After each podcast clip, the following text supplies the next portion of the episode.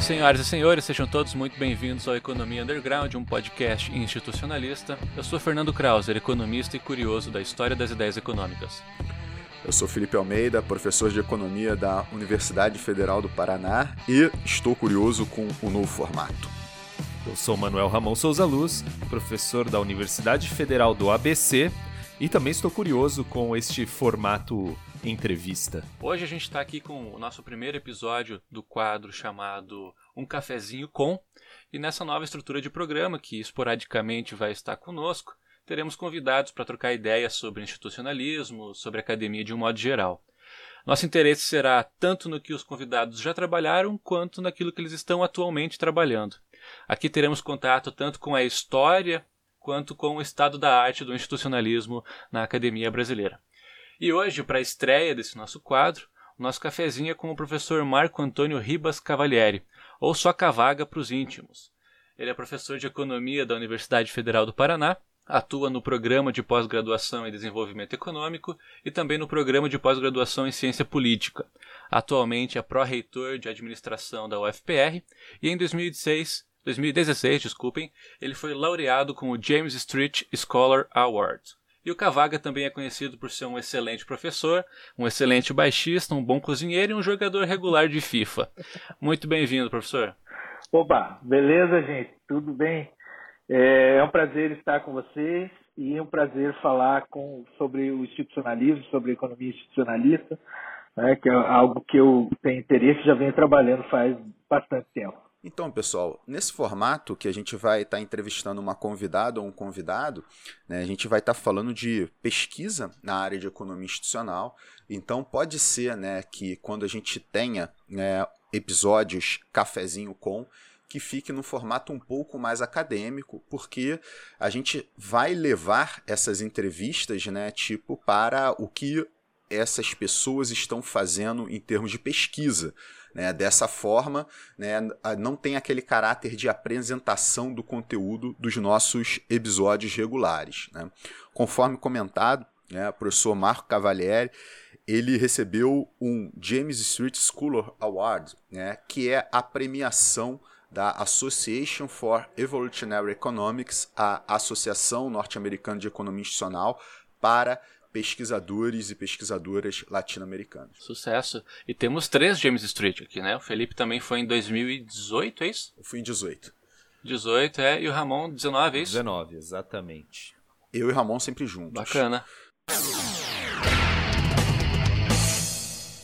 Antes de a gente começar de fato, é. eu queria comentar. Esses dias eu estava falando com o Felipe, né? O quanto tava com saudades de assistir aula, né? Que esse negócio de ficar dando aula é muito chato. Porque o que eu sei, eu já sei. Eu quero saber o que, que os outros sabem. E aí a gente chegou num momento que eu falei, porra, eu tô com saudade daquelas aulas tipo do Cavaga. Aí o Felipe soltou, é verdade, o gordinho manda bem. Verdade, falou, ele é. falou isso mesmo. E o. É. Não, cara, e, mas, Fernando, você não acha que você também é, aprende muito quando você monta seus cursos? Com certeza, com certeza. Mas é diferente você aprender uh, sendo ensinado por alguém e você aprender estudando, né? O elemento didático de quem está te ensinando conta muito, né? Tem uma experiência ali que envolve aquele aprendizado que você não tem por você mesmo. É, não. Mas eu acho que quando o, você está sob o programa de outra pessoa, tem o elemento uhum. da surpresa, né? Quando Também, você monta é. o programa, não tem é. surpresa ali, né? São uhum. textos que você já leu, você conhece e tal. Então você já gera uma expectativa muito próximo, né, do que vai do que vai rolar, né? Não, e a, e a, confiança, né? Você fala, pô, o cara botou isso aqui, né, tem sentido, né? Agora quando você coloca, né, você fala, ah, podia ser qualquer coisa, sei lá. Será que é isso? Bom, tem agora sentido, vai ser. Tem sentido pros outros, né? Tem sentido pros uhum. outros, né? Mas pra você, você, pô, você começa a relativizar o que você coloca. Ah, podia ter colocado outra coisa, mas você pega o programa de outro cara, você fala, porra, é isso aqui, tá? O cara deixou é. tudo certinho, ó, redondinho. Mas pro cara mesmo não, dá, não tá redondinho, não, mas tudo bem. Sim. Talvez seja interessante a gente fornecer informação, né? Conforme o nosso episódio de, de apresentação, o Fernando mencionou que ele fez graduação na Universidade Federal do Paraná, ele foi aluno né, do, do, do Marco, né, uhum. sensacional disciplina de História do Pensamento Econômico no, no primeiro semestre. Né? Então, eu, Economia Política Clássica, é. Fernandão aprendeu tudo, tudo com o Marco aí. Verdade. E aprendi muito bem. Muito grato pelo professor Marco também, por isso. Mas você vai ficar só puxando o saco ou vai fazer pergunta? Ah, eu tô rasgando aquela seda tradicional, né? Pra deixar o convidado à vontade. Aqui né? é que nem banca de, de, mestrado, doutorado, você fala tudo maravilha, tudo maravilha, agora vamos, é. vamos, pra, vamos pra porrada, né? É. Agora, agora vamos pras coisas lá. que importam. Pessoal, pessoal que vai pra banca, né? Um pouco antes de, um pouco depois de ouvir esse podcast, agora tá bem tranquilo, Ramon. Tá bem tranquilo. Tá bem é, O, Ramon tranquilizou todo mundo agora. Vamos lá, pessoal. Para iniciar aqui os nossos questionamentos ao professor Cavalieri, né? Eu tenho aqui uma, uma primeira questão. Né? Questionamento? Parece que o cara vai ser interrogado, cara. Mas não, não deixa de ser verdade. É, né? A gente é. vai tirar o máximo que a gente puder dele aqui, né? Uh, a minha primeira questão ela é mais uh, existencial para você, talvez, assim, do ponto de vista profissional, né? Tá. Você se considera mais um historiador do pensamento econômico ou um institucionalista? Ah, eu acho, assim, Fernando, eu, eu acho que eu, eu vou te responder o que eu posso me considerar. Né? Assim, eu escrevi, eu escrevi muito menos sobre o institucionalismo e fazendo análise sobre o institucionalismo e usando o institucionalismo como uma forma de economia aplicada do que história do pensamento econômico. Né? Então, eu, uhum. eu, eu acho que eu tenho que me considerar mais historiador do pensamento econômico do que um institucionalista que usa o institucionalismo para analisar a economia. Uhum. Uhum. É. E, e, tendo em vista a sua tese, talvez tenha um pouco a ver também com a nossa questão anterior, né? Como que você encontrou o Veblen, né, como um objeto de estudo? Bom, eu encontrei o Veblen ainda na UFPR, na graduação. É, a gente tem um uhum. colega, o Ramon Fernandes, que era professor da UFPR na época que eu era graduando na UFPR. E o Ramon era um professor muito querido dos alunos, eu não fui aluno dele, tá? Mas uhum. eu, eu era bolsista de iniciação científica, do PET, então eu, eu era aquele aluno que ficava circulando por ali, né? Uhum, e aí assistia seminários, é isso, né? é, e, e, aí assistia seminários e tal, ouvia o Ramon falar, gostava muito dele, e o Ramon na época falava bastante de institucionalismo. E aí eu comecei uhum. a ler sobre o institucionalismo né, e comecei a gostar da abordagem institucionalista. Ah, quando eu fui para a pós-graduação, a minha primeira ideia era fazer uma, uma dissertação, um mestrado, sobre economia regional. Né? Uhum. Mas aí, por causa do orientador, que todos os caras que tinham sido alunos da UFMG me disseram que eu tinha que ser orientando o João Antônio de Paula, que é um grande historiador da economia, um grande historiador do pensamento econômico, né? É, eu acabei mudando. Mudando, assim, para ter aquele orientador. Uhum. E aí, dentro disso, eu uni né, o orientador que trabalhava com história do pensamento econômico com o meu interesse de Veblen, é, em, em Veblen e no institucionalismo que tinha nascido ainda na graduação da UFPR por causa do Ramon Fernandes. Bacana. É, lembrando que temos dois Ramons, né? Temos aqui o Manuel Ramon, que é o nosso colega de banca, e temos também o Ramon Fernandes, que foi, como, a, como o Cavalieri comentou, professor do FPR, atualmente está no FABC, e que provavelmente dentro em breve estará conosco aqui também como convidado. Tu sabe como que eu e o Marco, que o Marco é meu colega de departamento, né? A gente Sim. convive muito. A gente se refere ao Ramon Fernandes o decano do institucionalismo no Brasil. Mas ele Justo. é mesmo, né, Felipe? Uhum. Eu acho que foi ele que é. trouxe ele que foi o cara que lia o Journal of Economic Issues, né? Ele que foi o cara que, sei lá, deve ter ido pela primeira vez nos encontros nos Estados Unidos.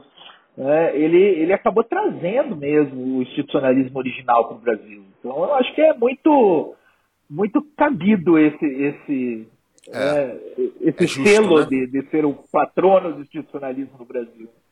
Bacana. É, e ele certo. disseminou isso, né? Ele passou pela PUC, pela USP, né? Que, que ele estudou ali. Depois foi para PUC, depois foi para UFPR, depois foi para a GV de São Paulo. Agora está na UFABC, né? É, que ele, eu divido a minha sala com ele, somos a sala do, dos Ramones, né? É, então, cara, é isso, cara. O, o, ele, ele, ele, ele é o cara que parte dele, né? Partiu dele. Que nós não estaríamos hoje sem ele aqui, né? Sim. Com certeza. Sim, sim. É, é. Em breve ele estará aqui no cafezinho conosco e iremos explorar aí essa história viva do institucionalismo no Brasil. Outra coisa curiosa é que, uh, no meu caso, eu também fui orientado pelo Felipe e eu também nunca tive aula com ele. É. Talvez por isso que eu fui até o fim. Somos alunos indiretos do Ramon. Eu tenho uma pergunta, assim, mas é pro, pro Marco, é. mas também uhum. para todo mundo, né?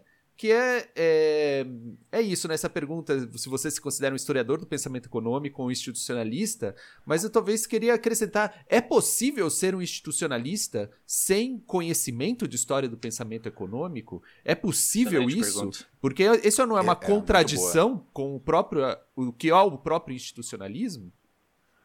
Nossa, pergunta difícil, né, Ramon? Mas eu, é. eu acho que é, eu acho que você tem razão, né? Eu acho que não é possível.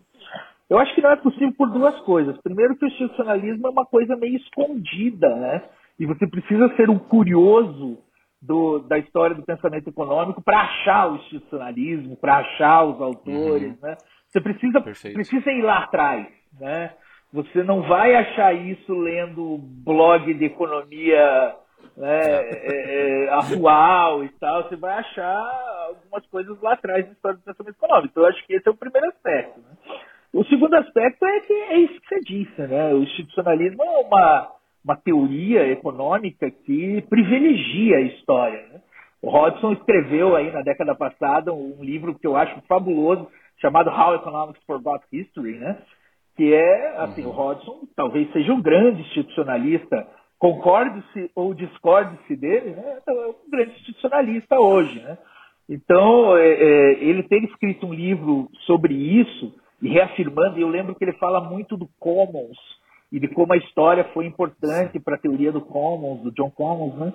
Então, é, é, eu acho que não dá para ser um institucionalista sem ser interessado em história e história do pensamento econômico também. Né? Bacana. Perfeito. Eu tenho outra pergunta, na verdade duas perguntas, né, que talvez elas se complementem, né? Uh, como que o institucionalismo afeta hoje as disciplinas que você leciona? Né? Ele, ele, te mudou assim a visão de mundo? Como que ele te afetou assim pessoalmente e profissionalmente? Você teria comentários sobre isso? Sim. Ah, Fernando, eu acho que é, qualquer coisa que você estude te dá um modo de pensar que é, depois é difícil sair dele. Né? O primeiro exato, autor com quem eu tive contato, exato, é o hábito de pensamento, perfeito. É, é, uhum. Então, assim, o primeiro, primeiro autor que eu tive contato né, assim, mais aprofundado com ele, que eu li bastante coisa, e aí comecei a pensar no, no modo de pensar do autor, foi o Marx. Então, assim, é muito difícil se livrar. Por exemplo, para mim, aquela coisa de modos de produção, de você ver a história através de modos de produção, é muito difícil se livrar daquilo. Uhum. Eu, eu, vejo a história daquela maneira. Né? Sim. É, é, é, outro autor também que me impactou assim é o Bourdieu, o, o, o sociólogo. Né? Talvez o Manuel pode dizer se eu estou pronunciando o nome do cara certo. Não, mas tá ótimo, tá ótimo. Esse cara é assim, é um cara que você passa a pensar do modo que o cara pensa as coisas. Uhum. Né? Depois, depois eu tive contato com o Weber, também outro, outro sociólogo, você passa a pensar as coisas assim, a coisa de afinidades eletivas, por exemplo, dele, a coisa dos tipos ideais, é muito difícil se livrar dessas ideias. E, do, e, e do Veblen, e aí eu não vou falar só do institucionalismo, vou falar especificamente do Veblen. Para mim uhum. é muito difícil se livrar da ideia de que a cultura em que o cara vive, o Veblen até tem um momento que chama de institutional furniture, né? Uhum. Assim, a mobília institucional em que a gente vive, a, vamos, vamos traduzir assim, a cultura que a gente vive. É muito difícil de se livrar da ideia de que isso condiciona nossas decisões, que isso condiciona o modo como a gente vê as coisas. Então, assim, talvez de todos esses autores que eu citei, o mais forte para mim é essa influência do Veblen de olhar a cultura como condicionando a, uhum. as coisas. Né? E é por isso que, por exemplo, quando eu ensino história do pensamento econômico, o que, que eu faço? Eu tento mostrar a história da arte do mesmo, do mesmo, é, do mesmo período, a história da literatura do mesmo período, a história de outras ciências do mesmo Sim. período, tá? Porque tudo faz parte do mesmo caldo cultural. E usando o nome institucionalista, tudo faz parte da institutional furniture, né? da mobília uhum. institucional na qual você está vivendo. Tá? Então, é, é, é, isso, eu diria assim, é difícil se livrar de um modo de pensar né, do, uhum. do, do, institucionalismo. Então ele condiciona, condiciona tudo. Condiciona o que eu penso no dia a dia das decisões que a gente toma como gestor público. Né? O, é, é interessante o que você está me dizendo, porque esse seu interesse né, é no, no Marx, Bourdieu, Weber, Veblen, né? Isso tem um custo é, alto para a maneira como a gente pensa a economia, é, mesmo na ortodoxia, o que a gente está acostumado a pensar, onde você tem um papel preponderante do indivíduo, né? E todos esses autores que você está me dizendo, eles estão botando o papel nas estruturas. Né? O papel relevante é das estruturas. A gente até falou no, no, no podcast anterior, né? Que é isso, né? A gente está pensando nas instituições, não nos indivíduos né? Uhum. Tá pensando uhum. na, na, nisso que nos conecta, né? E todos esses autores estão, você, não sei se é, é, é, talvez isso revele esse seu interesse, é, ou seja, uma pedra fundamental desse seu interesse, que estão te mostrando as estruturas, né? Que é isso, esse institutional furniture é uma estrutura, né? O conceito de classe é uma estrutura, né? É, então é muito interessante isso, como isso é, é uma coisa, não sei, é, eu gostaria de saber o que você acha disso, mas é uma coisa que, digamos, você compartilha, todos esses autores compartilham de um certo conceito de mundo, de sociedade e de estrutura social que é, a, a economia, a sua grande parte do que nós aprendemos em economia, não compartilha, né? Ah, com certeza. Eu acho que é, essa inclinação a entender as coisas a partir da estrutura. Primeiro, assim, não, não é que eu não ache legítimo entender as coisas a partir de outro ponto de vista, tá?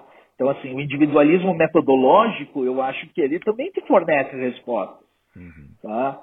Mas é um ponto de vista, é, é, é, é, como se fosse um escritor escrevendo a partir de um determinado ponto de vista. Você pega um escritor turco como Orhan Pamuk, ou um escritor português como José Saramago, eles têm pontos de vista diferentes sobre o mundo por causa das culturas em que eles viveram, né?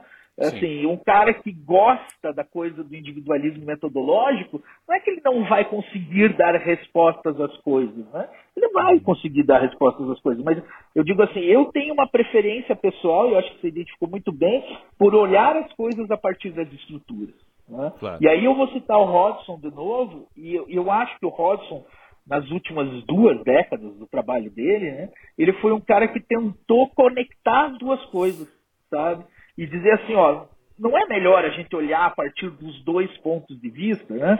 Ou seja, quem cria a cultura na realidade são indivíduos, mas essa cultura recondiciona os indivíduos. Para mim essa é a ideia que ele define lá num artigo dele que eu considero um clássico, que é o What the Essence of Institutional Economics, né?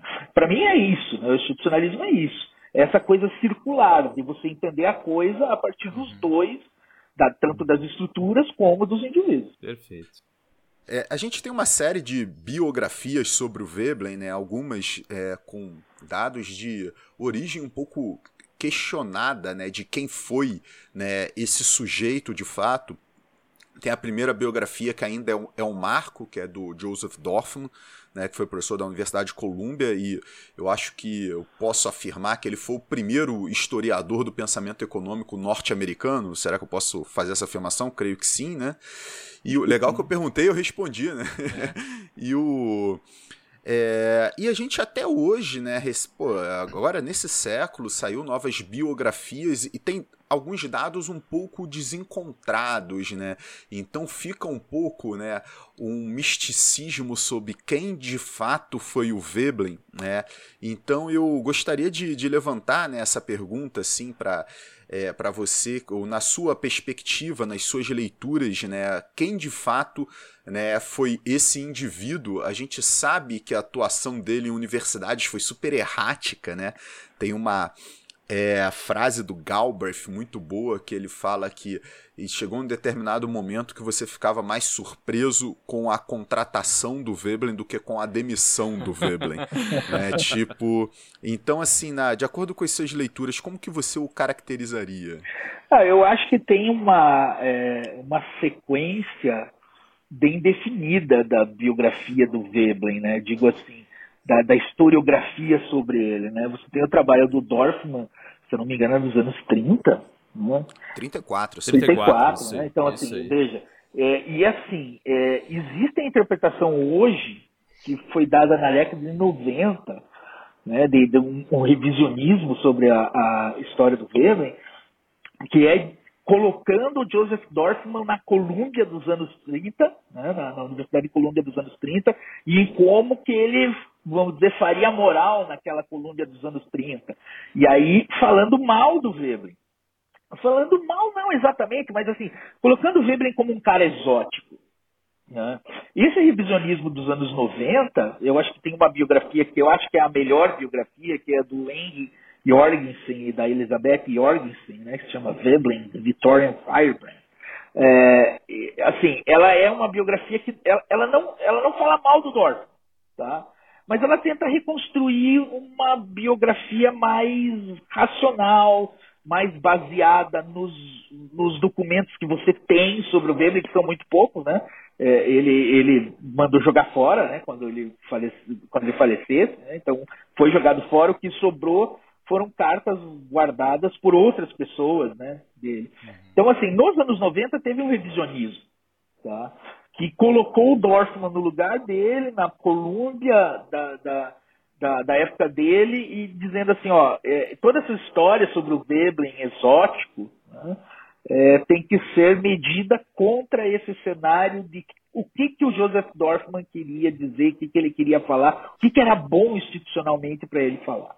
É, e é, você tem um texto bastante interessante que foi publicado na, na revista de economia do, do CDPLAR, da UFMG, né, que na nova economia, que você defende que o Veblen não, não foi um outsider, né? Ele era um indivíduo é, que via a economia norte-americana né, de dentro, né, ele não é, é, conseguiu ter a sua visão por não fazer parte daquele sistema e ele fez parte né, do, do core da academia norte-americana, né, tipo, e é interessante como você estrutura isso, né, pelas revistas, né, pelas é, que ele publicava os textos, que ele sempre queria discutir economia, né, de acordo com seu texto, que ele foi professor das principais universidades, aí das principais por causa dessa carreira um pouco errática, né?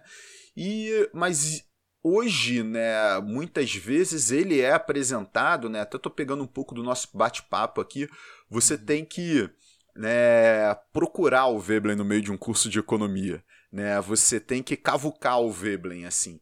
É, como que você vê essa trajetória de alguém tão representativo, né, tão central né, na ciência econômica estadunidense do, do início do século passado para alguém que tem que ser cavucado para ser encontrado hoje? Ah, Felipe, eu acho que todos os autores dessa época do Veblen, né, nos Estados Unidos, eles têm que ser cavucados para serem achados, né? Então, assim, é um pouco a tese do Malcolm Rutherford. Né? É, você, você tem uh, os grandes institucionalistas. Hoje você pega Wesley Mitchell. Né? Wesley Mitchell, segundo Bob Coates e segundo Rutherford, era o principal economista norte-americano da década de 1920. Tá? E, assim, quem que conhece Wesley Mitchell? a gente que estuda institucionalismo, os historiadores do pensamento econômico, né? O cara como Mauro Boianovski, que conhece tudo, sabe tudo, né? Então, é, é, aí, aí esse, esse pessoal conhece, mas assim, o economista padrão não conhece. Então, é, é, é uma coisa e daí a importância da história do pensamento econômico, né? A coisa de colocar o Veblen como outsider não é correta, mas não é correta para um monte de cara dessa época, né? Não é correta para o cara que era o chefe dele em Chicago, James Laughlin. O cara era um, era um expoente, tanto que ele foi escolhido a dedo pela Universidade de Chicago para ser o primeiro, primeiro chefe de departamento lá, né? Então, assim, mas quem conhece James Laughlin? Muito pouca gente, né? O Veblen era editor do Journal of Political Economy, primeiro editor, né, é, do Journal of Political Economy. O Veblen é, é, circulava só nas grandes universidades. Né? Ele, ele sai de, de, Chicago, se não me engano, sai de Chicago vai de Stanford. Né? Então, assim, não, é, não era um cara marginal realmente. Assim como vários dos caras daquela época não eram marginais. Então, é, é, eu acho que não é preciso cavocar para achar o Veblen. Talvez o Veblen seja o cara que está mais na superfície da, do, do, que você pode cavocar daquela época. Tem gente mais da, da camada mais embaixo, né? Mas isso acho que serve para todos os americanos dessa, desse virado do século XIX para o XX. Mas quando você está falando de americanos, você está falando dos institucionalistas ou dos americanos no Os americanos geral? em geral. E aí a minha tese nesse artigo é que o Veblen fazia parte daquele pluralismo que o Rutherford fala que existia, que era uma coisa que meio que você não sabia quem era quem. Né? É, os caras eram marginalistas ao mesmo tempo que eram um pouco institucionalistas, ao mesmo tempo que eram um pouco clássicos. Era assim, claro que você tem caras que são mais bem definidos nessa época. Né? O Veblen talvez até seja um deles. Né?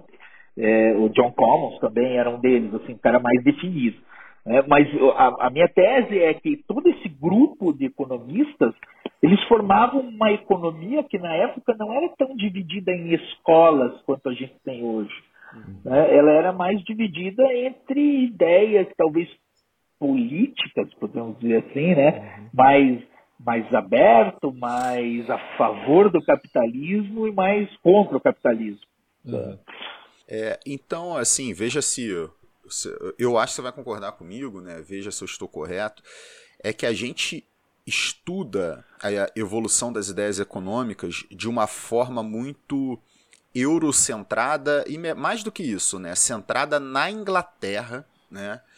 E isso obscurece muito um determinado período muito rico e importante nos Estados Unidos, que nós quatro aqui apreciamos, né, que é o início do século XX nos Estados Unidos, mas nota, quando a gente vem estudando, né, tipo, primeiro, toda a economia política, ela tá centrada na Inglaterra, toda ela, né? Tipo, pelo menos assim, os principais nomes da economia política, né? Ou é, e depois, quando você tem a revolução marginalista, né, a dita revolução marginalista, que é, ok, é, é a, gente tem contribuições de diferentes nacionalidades ali, mas ainda assim é, se dá uma centralidade ao Jevons, como se ele fosse né, o principal contribuinte. O Marshall vai monopolizar é, a economia de forma que ela vire né, tipo a economia neoclássica, que foi um termo dado pelo Veblen, né, uhum. tipo num, num texto de 1900. E é, é, todo o debate ali que acontece em Cambridge, onde o Marshall estava, né, de, do Marshall, do Pigu, do Robertson e do Keynes, né, que é todo o, o arcabouço que desemboca na teoria geral, né, que estava se debatendo o ciclo de negócios. Nota, a gente fica né, em, só na Inglaterra, né, no, no, meio dessa trajetória. Você não acha que a, a HPE foca demais na Inglaterra e por isso esses americanos ficam um pouco obscurecidos? Acho que sim e acho que tem razão para isso. Tá? Bom, a primeira razão e, e, mais óbvia é aquela tese, muito lugar comum entre os historiadores da história dos vencedores. Né? Então conta-se a história do paradigma que foi, evidentemente, um vencedor, o que formou o mainstream dos, do, daí de, de meados do, do século XX. Né? Então é a economia marshalliana, que depois vira valrasiana, mas tudo bebe lá na fonte da Revolução Marginalista. Né? Uhum. É, fazendo uma pequena diferença que eu entendo que existe entre o Jevons e o Marshall, né? o Jevons era um marginal, o Marshall não. Né? O Jevons se coloca como marginal. Né? Se você for ler as últimas linhas do principal livro do Jevons, ele vai, assim, se colocar, ele vai dizer que o marginalismo era, era marginal e que a economia precisava pensar diferente, porque ele estava atacando o John Stuart Mill. Né? Uhum, uhum. Tá? O Marshall é diferente. O Marshall já é um cara que já está no mainstream. Né? Então, a primeira razão é isso, a história dos vencedores. Mas eu acho que existe uma segunda razão que é bastante importante, que é assim, é a história mais fácil de contar. É muito mais fácil você contar uma história onde você tem um personagem central que domina tudo, como o Marshall, e eu acho que o Bob uhum. Coates diz isso, né, que o Marshall dominava tudo, né, do que você contar uma história confusa como a história dos Estados Unidos na mesma época. Uhum. Né? Então, assim, departamentos diferentes surgindo, com revistas diferentes surgindo, com diferentes editores, com caras que você não sabia bem se eram sociólogos, se eram economistas, se eram antropólogos ou eram o quê, né? Tudo meio misturado. Essa história é muito mais difícil de ser contada porque a história simplesmente está o Marshall, o Marshall é central, ele está ali no, no, centro das coisas. E isso não estamos falando de 1890, né? Que é quando ele li, lança o livro dele, o princípio de economia política. Um pouco mais para frente, né? Já as primeiras décadas do século XX, Ali o marshalinismo tem uma centralidade muito grande, coisa que não acontece nos Estados Unidos. Então eu acho que assim a história de manual, né, ela, ela vai focar na Inglaterra porque é a história mais fácil de ser contada. Cavaga, eu nunca te chamei de Cavaga, né? Eles estão me induzindo a isso. Não, mas é, inclusive, inclusive eu que, quero apresentar aqui para todos que, todas e todos que estão nos ouvindo, né? É. A partir de agora, por favor, professor Marco Cavalieri, Cavaga. Tio Cavaga. Muito bem. não vou chamar de tio Cavaga, não. Mas. Não, tio é que o Fernando Estima... gosta de chamar os outros de é, tio, tio porque o Fernando gosta de pagar de garotão. Mas tu tá envelhecendo é. também, Fernando. Eu sei, eu tô é, percebendo. Já era, cara, já era. É, então, é, eu tenho uma pergunta, que na verdade são duas perguntas, porque é isso, a gente já falou no nosso disclaimer, né? É que o objetivo aqui é, é a gente conseguir acompanhar vocês, né? acompanhar a pessoa que a gente está entrevistando e acompanhar por muito tempo, né? Então é isso. Você, essa não vai ser a primeira e única vez que você virá ao nosso podcast, né? Você vai, tá, vai, vai vir aqui várias vezes porque é, todos nós estamos produzindo coisas, então nós queremos isso. De, isso aqui deveria, é, de, nós pensamos que isso aqui tem que ser uma vitrine, né? Para o que os institucionalistas brasileiros estão fazendo né? Então, é, para mostrar para as pessoas o que a gente está fazendo, né? E discutir um pouco acerca disso, né? Os achados, as aplicações, é, mesmo as discussões de história de pensamento econômico é, ligadas ao institucionalismo, né? Então, eu talvez é, inaugurando essa, essa discussão um pouco mais focada é, em artigos, né? Eu encontrei, é, nós todos aqui estamos olhando seus, seus últimos artigos e encontramos dois artigos que são que pareceu muito interessante para para audiência e muito interessante como uma discussão é, que deve ser feita e uma discussão que está ligada ao institucionalismo, né? Que é, são dois artigos, né? Que você fez o primeiro em coautoria com o Adriano Codato e o Renato Pericinoto, né, em 2016, que se chama é, Economic Mainstream and Power, a Profile Analysis of Central Bank Directors during PSDB e MPT Governments in Brazil. E outro em autoria, em coautoria com Renato Pericinoto, Eric Gil Dantas e Rodolfo Palazzo Dias, de 2017, chamado Redes Sociais e Recrutamento, né? O caso dos diretores do, e presidentes do Banco Central do Brasil de 94 a 2016. São dois artigos complementares, digamos, né? É, que você fez, é, se não me engano, com o pessoal da ciência política. Né? Sim. Eu, eu queria, eu queria também saber um pouco sobre essa relação sua com o pessoal da ciência política, que é algo muito interessante, essa interdisciplinaridade, né? Se você pudesse explicar isso também, né? Mas é, a pergunta mais central, né? Que eu tenho desses artigos de 2016, do artigo de 2016 especialmente, é que vocês trabalham ali com o conceito de ortodoxia, heterodoxia, mainstream, economia neoclássica e pluralismo. E você, eu ressalto, tem uma perspectiva que há algum tempo é, é, entrou na, na, em discussão no nosso campo, que é a, a ideia de que o mainstream brasileiro é heterodoxo, né? Que a heterodoxia é o mainstream no Brasil. Mas quando a gente vai à análise do seu trabalho, é, dos diretores do BC, vemos que a grande maioria vem de um background pluralista na graduação, né? Vocês colocam isso, então vem de escolas é, pluralistas, né? E vão para uma pós-neoclássica, né? Então eu queria saber se você, essas reflexões que você tem acerca desse curioso mainstream heterodoxo do Brasil que não tem poder, porque seu artigo chama Economic Mainstream and Power. Mas quando a gente chega nessas esferas de poder, onde está esse mainstream heterodoxo? É isso, essa seria uma pergunta. Tá, bom, primeiro vou falar sobre a interdisciplinaridade, tá? Então, esses colegas aí, que para mim são fantásticos, sou fã deles. Né? O Renato Pericinoto, para você ter uma ideia, eu lia quando eu estava na graduação. Né? Ele tem eu uma... tenho o livro dele aqui. Não lembro... É, eu não lembro se é a dissertação, a tese dele, que é sobre a República Velha, eu acho o melhor isso, livro é isso, que existe sobre a República Velha no Brasil. É, é, é o melhor. É o eu melhor. Isso, e ele isso. é famoso, inclusive, no exterior por causa disso. Né? Então, assim, tanto o Adriano como o Renato Pericinoto, eu acho que eles estão entre os melhores cientistas políticos do Brasil, com certeza. Então, o, dia que o Adriano, o Adriano me convidou para trabalhar com ele, né, foi assim uma alegria, né? Eu disse, nossa, será que eu consigo trabalhar com os caras tão é, é, é, de um nível tão elevado? Mas o que, que eles queriam? Eles queriam a, a, coisa da história do pensamento econômico, né? Eles queriam entender da onde que vieram esses economistas, que escola eram, em que fonte bebiam. Né? E aí eu comecei a trabalhar com eles e me interessei por uma. Eu disse assim, nossa, mas então a história do pensamento econômico pode ser uma coisa bem aplicada, assim, né? Porque está explicando a política da divisão do poder entre os dirigentes de um órgão, né? grande e super importante brasileiro, que é o Banco Central. Hoje eu trabalho com outros órgãos também lá na ciência política, né? E eles também. Mas assim, então o que, o que, que acontece, né? Vamos, vamos explicar um pouco, e aí, veja, não sou cientista político, mas eu vou, vou explicar o que, é essa coisa da teoria das elites, que é por que, que a gente estuda dirigentes, tá?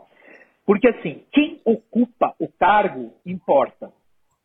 Então, a, a, o institucionalismo para cientista político, ele diz assim, ó, as instituições importam. Então, por exemplo, quem escolhe quem vai estar no poder importa. Então, se é escolhido pelo presidente da República, se tem mandato fixo ou não tem mandato fixo, se o cara tem que ser sabatinado pelo Senado, ou seja, as regras importam. Tá? Uhum. Esse é o institucionalista da ciência política. Um pouco em contraposição a isso, mas hoje, hoje complementarmente, não em contraposição, tem os caras das elites que dizem assim, não, é, não só as instituições importam, mas quem ocupa importa também. Quem? A pessoa, a pessoa mesmo. Se é o Henrique Meirelles ou é o Armínio Fraga, é diferente, ou pode ser diferente, supostamente. Essa é a hipótese. Tá? Então, assim, daí como que isso se liga ao institucionalismo e, e, e, daí por isso que eu acho que pesquisar isso é importante. Porque essas pessoas, obviamente, elas se formam num caldo de cultura, numa mobília institucional. Né? Então, se esse cara se forma nas universidades, como se diz, nas principais universidades norte-americanas, ou se o cara se forma, faz o seu doutorado aqui no Brasil, na Unicamp, ou na UFRJ, ou na UFMG, ou na UFPR, é diferente e importa. Né? Então, a, a, se esse cara trabalhou em bancos a vida inteira e foi para o Banco Central, se esse cara trabalhou na academia a vida inteira e foi para o Banco Central, importa. Então, descobrir quem é e qual é a história dessas pessoas que, que, que estão no, nos cargos é importante para você entender. Então, assim, quem é a pessoa importa, né? A cultura de que a pessoa vem é, importa. Então, isso é interdisciplinaridade, isso tá. que me fez é, me trouxe o interesse de estudar a ciência política também, tá? É, e a ligação dela com o institucionalismo. Tá? É, agora você tem que refazer o resto da pergunta que eu esqueci. É, enquanto o Manuel Ramon reformula o resto da pergunta, eu, eu tá. posso é, fazer uma pergunta em cima do que você acabou de falar. Quando é, você descreve essa teoria das elites e tudo mais, cara, me lembra muito a matriz institucional do Gregory Hayden, né, professor lá da Universidade do Nebraska, né, que que, que o Greg faz? Exatamente, exatamente o que você descreveu. Ele vê né, as pessoas que estão ocupando né, determinados cargos né, em determinadas esferas de tomada de decisão. Mas aí eles veem se é, a postura dessas pessoas não são encapsuladas por determinados interesses ou representam um determinado vested interest. Né? Então, essa questão das elites, a gente pode dizer né, que está um pouco próximo da lógica da matriz institucional, é, e se eu estou parcialmente correto, o institucionalismo né, o auxiliou a você né, se aproximar do pessoal de ciência política? Foi uma ponte?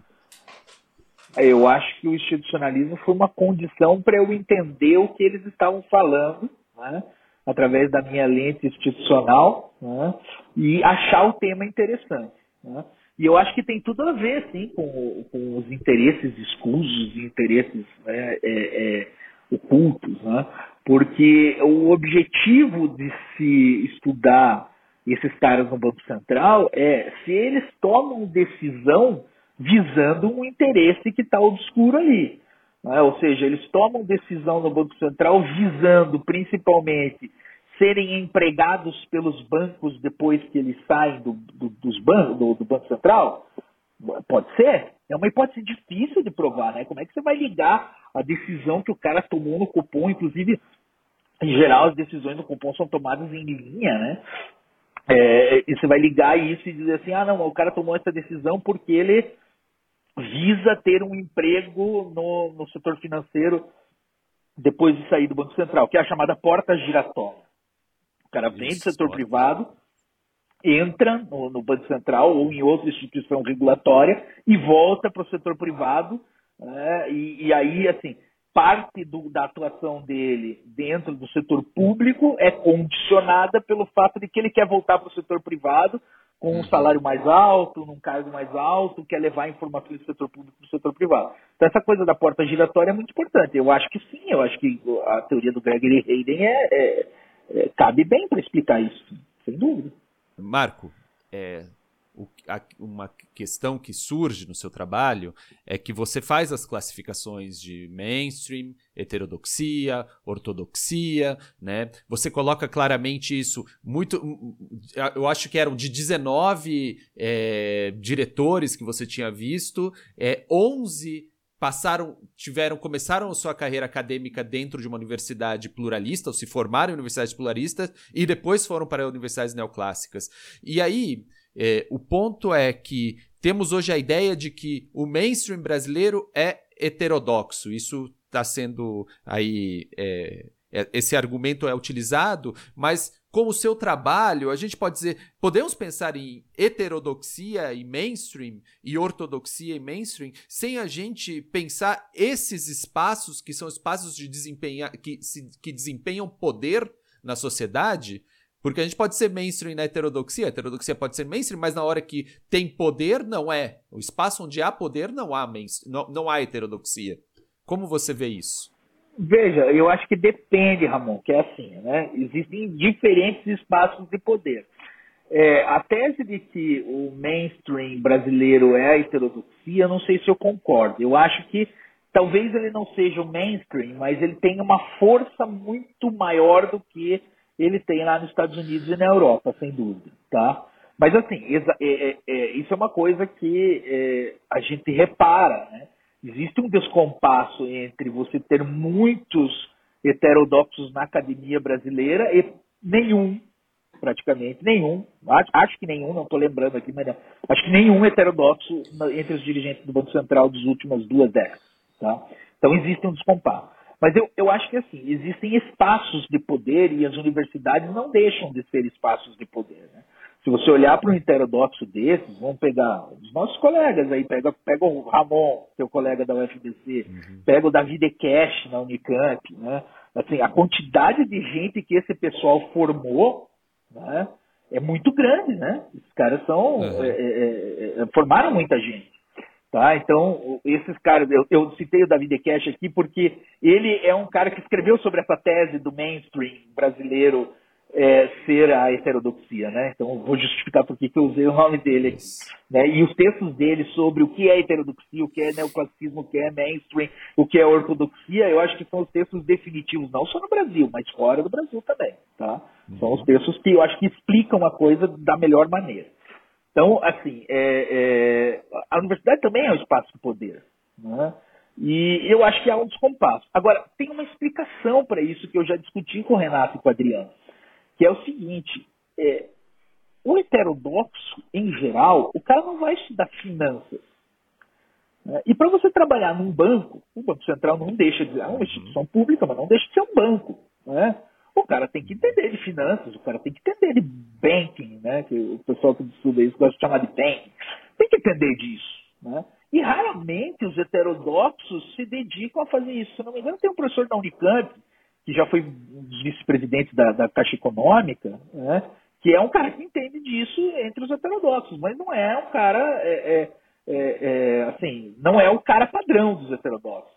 Então, os heterodoxos se, se, interessam por outros temas, né? se interessam mais pelo desenvolvimento, se interessam mais por macroeconomia pós-keynesiana. Né? Então, assim, é, é, eu acho que tem esse diferencial. O cara, para trabalhar, sei lá, numa diretoria lá de, de mercado do Banco Central, o cara vai ter que entender a operação do dia a dia dos bancos. E os heterodoxos não se formam para isso. Né? Perfeito. Posso estar redondamente enganado, né? mas acho que não. Perfeito. Entendeu? É, esse é o direito. É meu direito, exatamente. E tem aqui essa questão sobre essas portas giratórias que você usa muito no seu artigo de 2017, né? Que é, uhum. é, você não você coloca né que essa visão simplista né do você estava falando agora né do o cara tá no, no, no banco central depois ele vai para o setor privado para o setor financeiro privado depois ele volta para o banco central né?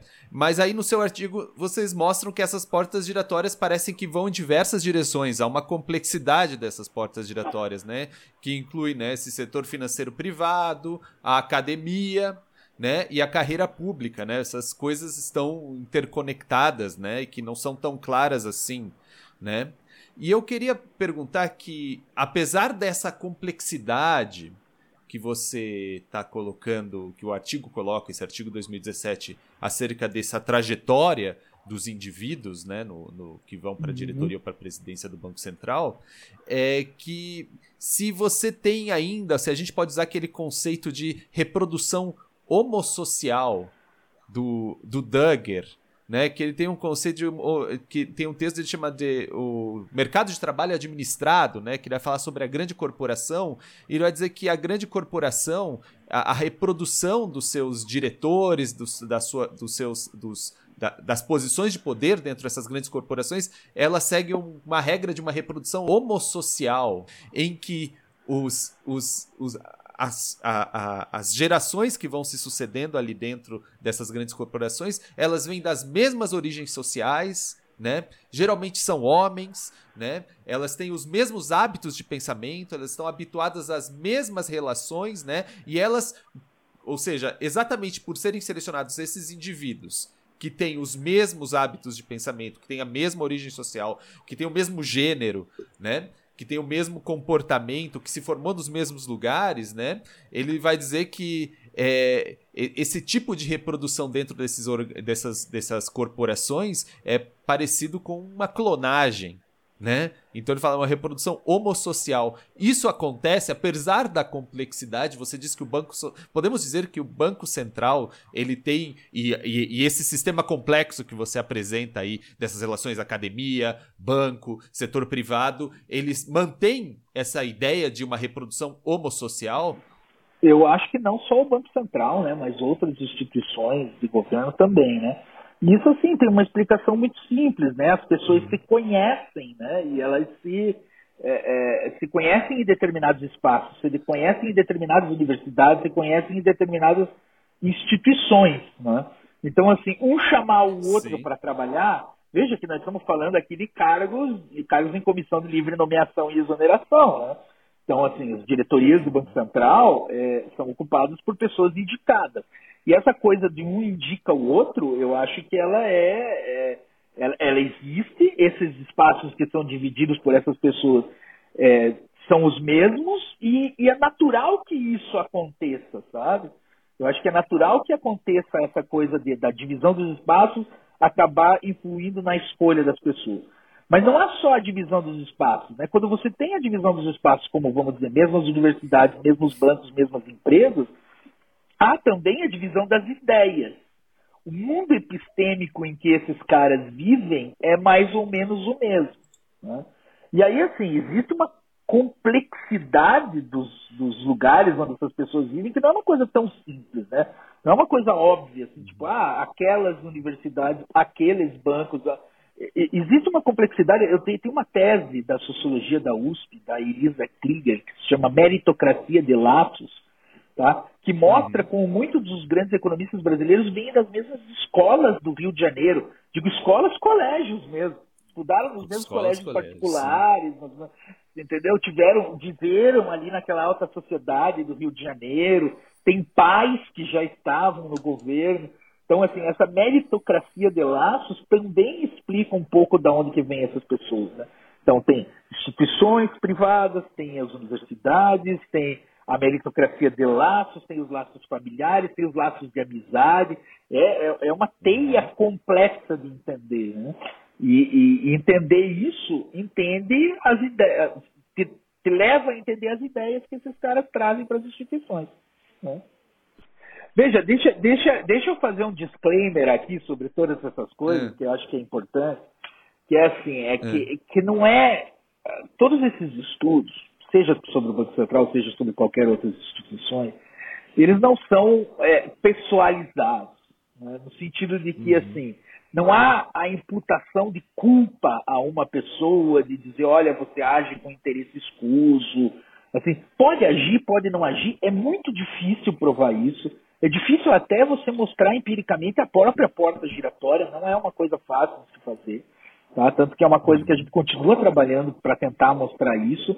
Mas mesmo que haja a porta giratória, você não pode dizer que um dirigente do Banco Central tomou decisão mirando Sim. O, o emprego lá fora. Tá? Então, vale, a, eu acho que uma coisa que o, que o Marx diz no primeiro prefácio, eu acho que do Capital, né, que ele diz assim, olha, não é assim aquele institucionalista X, ou Y, ou John, ou Peter, ou Paul, né, que, que são culpados pela situação do trabalhador. O cara ele vive num condicionamento histórico, e isso faz parte do institucionalismo. Né? Assim, sim, o que condiciona sim. o jeito de pensar, o jeito de decidir, as decisões de carreira do cara é um caldo de cultura, são as instituições também. Né? Então vale esse disclaimer, claro. não se trata de dizer que o presidente do Banco Central X, o presidente Y, o diretor X, o diretor Y tem a má intenção e, e, se fosse um heterodoxo, ou se fosse um cara da academia, ou se fosse, o cara não teria essa mesma intenção. Não, né? Não, a gente não pode pessoalizar isso assim, né? O cara é sujeito de um condicionamento das estruturas, como você disse no começo. Exatamente, exatamente. É, não, não. O seu trabalho ele, ele é muito bom por causa disso né? Porque ele tá me mostrando, olha, eu tô, eu tô fazendo uma visão planadora aqui sobre esses caras da diretoria e eu tô vendo de onde eles vieram e, pra, e, e, e de que de, do setor privado, eles tiveram carreira, já eram carreira pública, das universidades, né? Que eu acho muito interessante.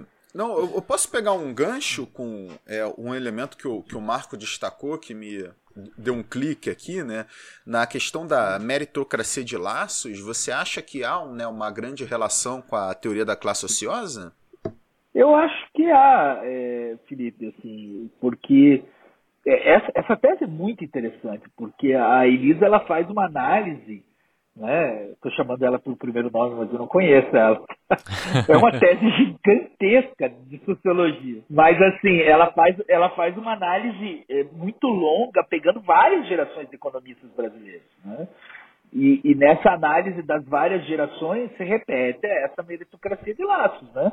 Ou seja, se repete essa meritocracia de uma classe social, de, de determinadas pessoas, de uma rede familiar até, de uma rede é, de amizades, né, de pessoas umas que estão perto das outras. Assim, eu não sei se tem relação direta com o fato de, da classe ser ociosa ou não, porque evidentemente os caras ociosos eles não eram, né? São caras que ocupam cargos importantes no governo, em universidades, né? Que estudaram muito, Lógico que a gente tem que, assim, a meritocracia de laços tem que ser relativizada, porque não é fácil, né, você entrar no doutorado de economia em Harvard, em Columbia, em Stanford, em Chicago, Com né? Certeza. Então, assim, existe uma meritocracia, assim, talvez até o título seja um pouco para chamar mais a atenção do que o que exista mesmo, mas, assim, sem dúvida nenhuma existem relações, ela mostra isso com redes sociais, né, de que existem essas relações, tá?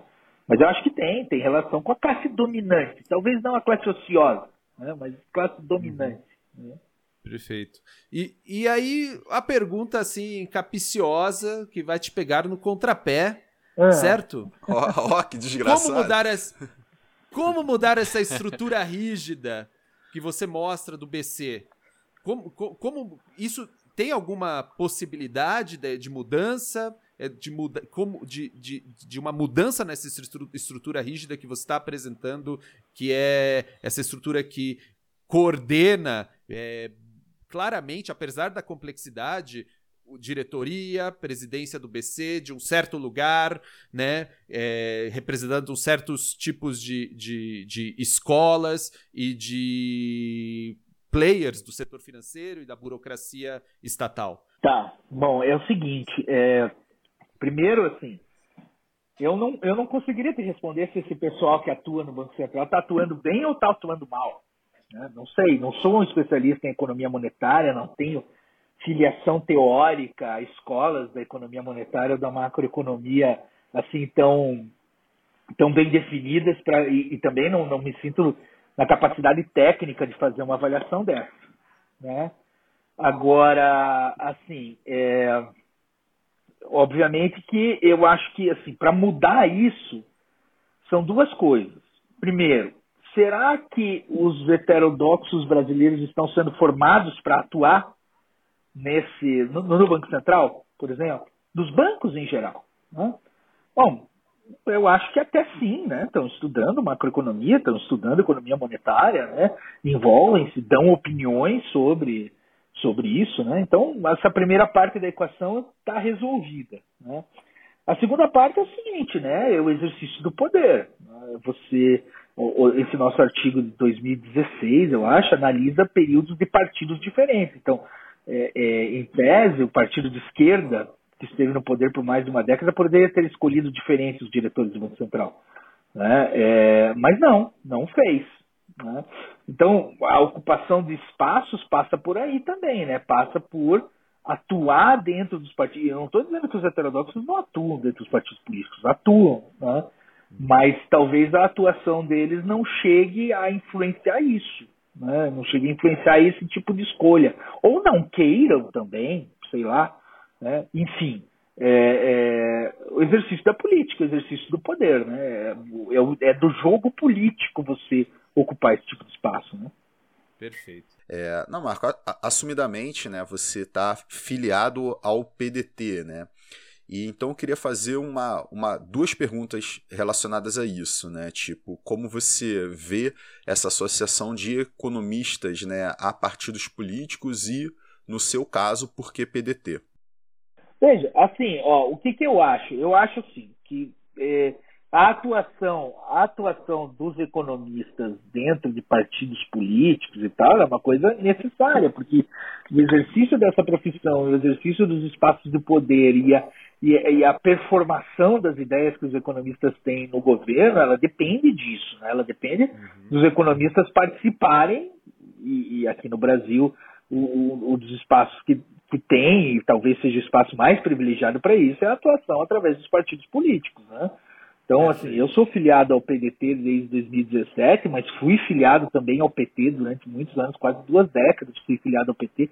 Eu gosto disso, né? eu gosto de atuar é, dentro dos partidos, discutir a economia, discutir a sociedade dentro dos partidos políticos. Eu acho que isso é, é necessário e, e, e, é um jeito de você exercer suas ideias, né?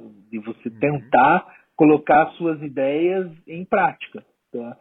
Então, não que eu acho que assim todos, todos os economistas devem fazer, nada, nada disso, né? Não, não, não, se trata aqui de, de ditar regras, né? Ou, ou, dar um manual de atuação, né? Mas eu acho importante você ter essa atuação. E por que o PDT, né? Porque o PDT, assim, evidente, eu falei, né, que eu não sou não sou filiado a nenhuma corrente da macroeconomia ou da economia monetária, mas assim, me parece né, que o desenvolvimentismo né, é a, o caminho para o desenvolvimento do Brasil. Né? Então, assim, ao desenvolvimentismo eu acho que eu me filio, sim. Né? E o PDT é o partido que vem nos últimos anos defendendo uhum. isso com mais veemência, né? Uma, uma via desenvolvimentista, eu gosto dessa ideia da industrialização, gosto da ideia de que um país tem que ter complexidade na sua produção para poder ser um país desenvolvido. Eu acho que essas ideias fazem muito sentido, né? Tanto empírico como teórico, como sentido no sentido ensaístico geral, né? Então, por isso, a, a, minha atuação junto ao PDT, né? Eu entrei para o PDT muito consciente disso. Posso puxar um gancho, assim, é, com, com essa questão, Marco?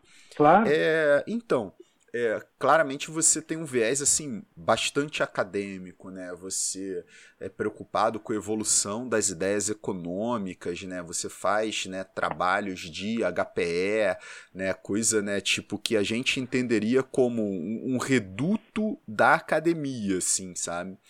Mas você também tem essa preocupação de aplicar conteúdos, como nesses textos sobre o Banco Central que a gente discutiu aqui, mas você também tem uma preocupação né, de atuar fora da academia. Por exemplo, hoje você é nosso é, pró-reitor de administração aqui no FPR, que pode ser compreendido como uma atuação fora da academia. Né? Você tem né, uma atuação junto ao PDT que é fora da academia. Assim. É, qual a importância que você vê né, no economista acadêmico colocar o pé fora da academia? Cara, eu acho assim, né? É, a, por, por definição, né, a economia é uma ciência aplicada. Né? Então, você aplicar aquilo que você aprende, aquelas ideias que você estuda, é, é algo absolutamente necessário. Não que eu acho que todo mundo deve fazer, né? Existem vocações, né? Existem, evidentemente, caras que têm a vocação para a academia mais pura, né? E o Brasil tem, na nossa área, gente muito boa nisso, né? E tem caras que têm a vocação, que não têm a vocação para academia, né? Eu gosto de me ver no meio termo, né? Eu, eu acho que a atuação como gestor, e você disse bem, né? Sendo pró-reitor de administração, não é uma atuação acadêmica, porque o que a pró-reitoria de administração faz é a administração pública, né? ela não faz administração. Lógico que ela está ligada à universidade, lógico que você ser um acadêmico, ser um professor, um pesquisador, te dá uma dimensão é, especial para você exercer esse tipo de cargo dentro da universidade, mas ela não é uma pró-reitoria de graduação, ela não é uma pró-reitoria de extensão, ela não é uma pró-reitoria de pesquisa, né? que aí são pró-reitorias que lidam exatamente com o lado acadêmico da universidade, né? É, mas assim, então na gestão pública, e é uma coisa que eu gosto, porque eu já fui servidor público, né, já fui economista do Poder Judiciário aqui do, do, do Estado do Paraná, né, eu, é uma coisa que desde aquela época eu gosto muito de, de atuar, eu gosto muito de, de, colocar as ideias em prática. E, e, pode parecer que não há uma ligação tão. É, evidente entre isso, mas eu gosto de olhar, por exemplo, e aí vou, nem vou falar de institucionalismo, vou falar da história do pensamento econômico. Né? A história do pensamento econômico é a história das ideias que geram as políticas públicas dos seus tempos.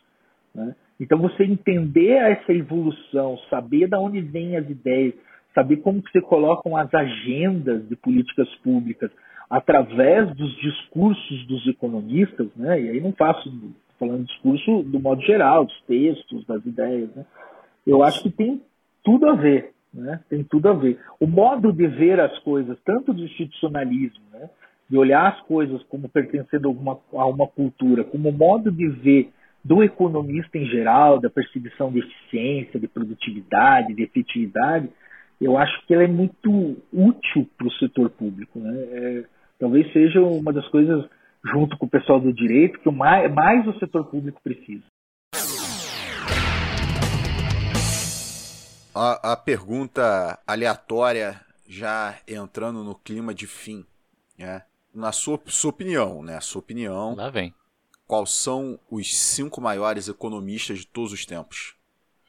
Só isso. Que pergunta. Só isso. Difícil dizer isso. Sei lá, eu acho que o Adam Smith seria o primeiro, né? Só é. isso. Não, o, é, o Adam Smith eu acho que é o primeiro. Né? É, é o cara que criou a coisa toda, né?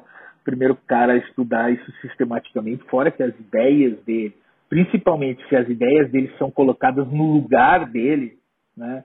na, na luta dele contra o domínio dos monopólios, né? do domínio das guildas, né? que dominavam as profissões, dominavam o comércio na, na, na, no Reino Unido da época dele, né? Eu acho que as ideias dele são fantásticas, né? Então eu colocaria ele em primeiro lugar, tá?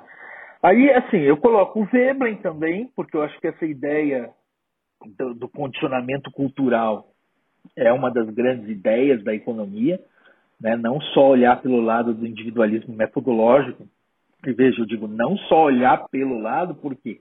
Porque eu acho que olhar pelo lado do, do que o indivíduo cria é importante também. Então, eu acho que o Veblen é, é, estaria aí em segundo lugar. Ou não sei se você tem uma ordem, mas vou citar cinco aqui, né?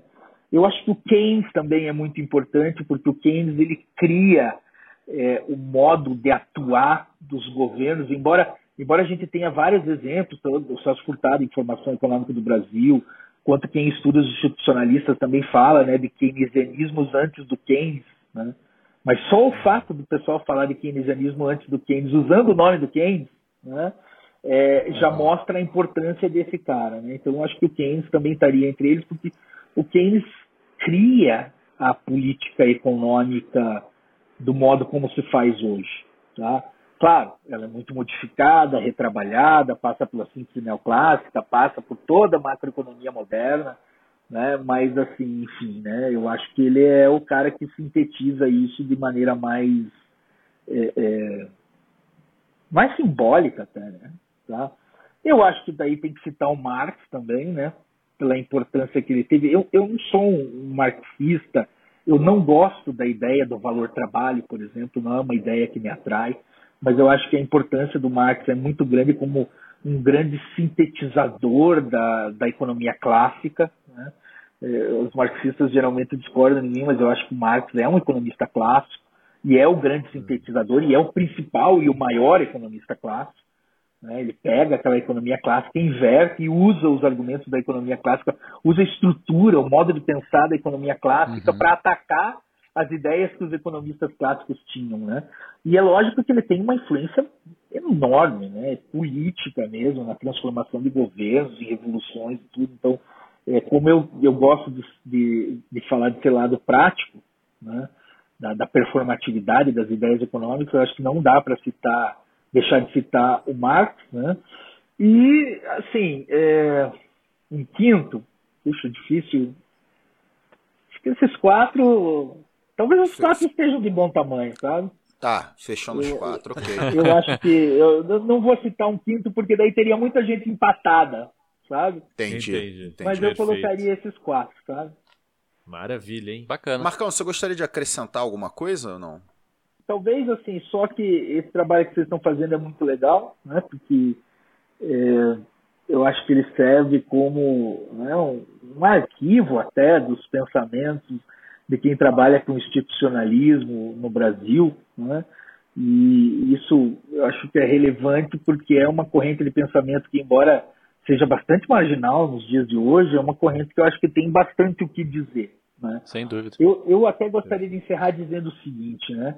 A história do pensamento econômico aí do século XX, né, que é uma história de vitória do mainstream neoclássico, da sua formação da ortodoxia neoclássica, ela é tanto uma história da formação da, da, da, do mainstream e da ortodoxia neoclássica, quanto uma história sobre como os pressupostos dessa economia, na sua versão mais ortodoxa, vão progressivamente caindo e como os institucionalistas lá do começo do século XX tinham razão em várias coisas. Eu acho que é difícil assim fazer uma análise, precisaria talvez de um episódio inteiro para a gente fazer uma análise de quais são esses, essas ideias ortodoxas que vão caindo gradativamente ao longo do século XX. Você já está né? convidado para esse episódio. Pois é, mas assim, eu, eu acho que a história é progressivamente desse relaxamento das hipóteses. E é incrível que quando eu olho para essa história, eu olho para os institucionalistas, e aí, lógico, aquela coisa que vocês perguntaram lá no começo, tem que conhecer a história do pensamento econômico, né? Mas, assim, o relaxamento das hipóteses vai na exata direção que os institucionalistas estavam apontando. Né? Então, você existe, existe, existe uma história dos vencedores que não são mostrados como vencedores. Uhum. Mas essas hipóteses uhum. institucionalistas progressivamente são adotadas pela economia mainstream. É, eu, eu, eu esbarrei com esse argumento em outras duas é, situações. Acho que você vai adorar as comparações, né? Primeiro é. é. o, é o primeiro texto da revista Economia Contemporânea, do, um texto de autoria do Mário Poças, que é a cheia do mainstream, né? Uhum. Que ele vai analisar isso, né? Como que o mainstream vai é, relaxando alguns, é, alguns elementos da sua teoria, vai adotando uma flexibilidade, né? Isso faz com que o mainstream se mantenha, né? Depois Perfeito. é o obituário do Alan Grutch, escrito pelo Dudley Dillard, colega de departamento do Grant na Universidade de Maryland, muito amigo dele, amigo pessoal do Grant. Né? O Grant foi um, um grande institucionalista de meados do, do século XX. Né? E o Dillard, né, ele fala que o Alan Grant já aposentado, já adoentado, assim, algum tempo antes né, da, do seu falecimento, ele falou, ele, ele fala pro Dillard, olha, mas eu tenho uma certeza de que nós iremos ganhar essa batalha. Né? O que, que é o ponto que ele estava colocando? Que ele tinha certeza que os elementos destacados pelos institucionalistas estavam é, faziam a melhor análise econômica, né? Porque o Groot colocava né, nesse, nesse ponto, né? É, ele colocava dessa forma e de que em algum momento isso seria reconhecido. Perfeito. Gostou? Te, co te colocar junto com o Alan Grant sempre é legal, né? É, legal. Queria convidar todos os nossos ouvintes para nos seguir em nossas redes sociais. No Instagram nós somos Economia Underground e no Facebook nós somos a página Economia Underground Podcast. Gostaria também de agradecer enormemente o professor Marco Cavalieri pela disposição de seu tempo para nos esclarecer essas dúvidas e trocar essa ideia. Mais alguém tem alguma consideração? Não, só, reforçar, só reforçar os agradecimentos ao Marco, né? é um, um institucionalista assim que das primeiras pessoas que eu conheci em algum congresso que eu fui foi naquele um congresso Salt Lake City, eu acho, né?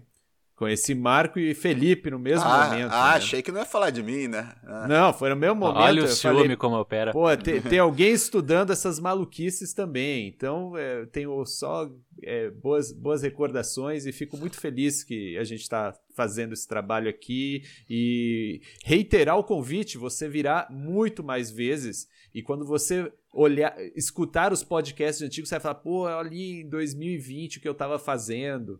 E aí a gente vai, vai, vai, vai acompanhando a sua carreira, os ouvintes ao longo dos anos aí. Espero, né, que o podcast dure anos. Nós estamos planejando um podcast para durar anos, né? Não é. é de tiro curto isso aqui. É, também gostaria de agradecer aí, né? Pô, todo mundo ficou claro para todo mundo tanto de coisa, né, que o, que o Marco faz, né?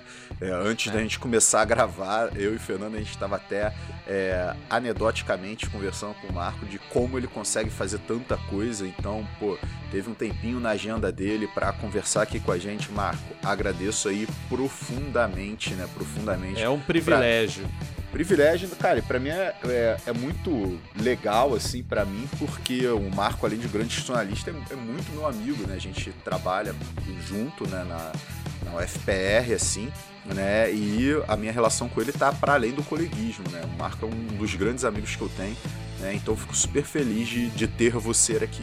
É legal, obrigadão mesmo, cara. Temos abraço hoje, Manuel Ramon? É, abraços para todo mundo aqui, né? Não sei, não, te, não, não, recebi mais nada, não olhei as redes sociais porque a gente tá gravando ainda o, o bolão, né? De, de Trabalhando na gaveta. Pra, tá botando tudo na gaveta, então abraços para todos aí. Lembrando que quem comentar em nossas redes sociais ganha um abraço do Manuel Ramon. Ganha, ganha um abraço, Isso. comenta aí, vai ganhar um abraço. E quem for nos congressos ou no FABC ganha um abraço pessoalmente assim que a pandemia acabar. Assim que acabar, exatamente. Pessoal, então, e... um, um grande abraço aí, fiquem bem. Abração, Abraço a pessoal. todos, até mais. Até.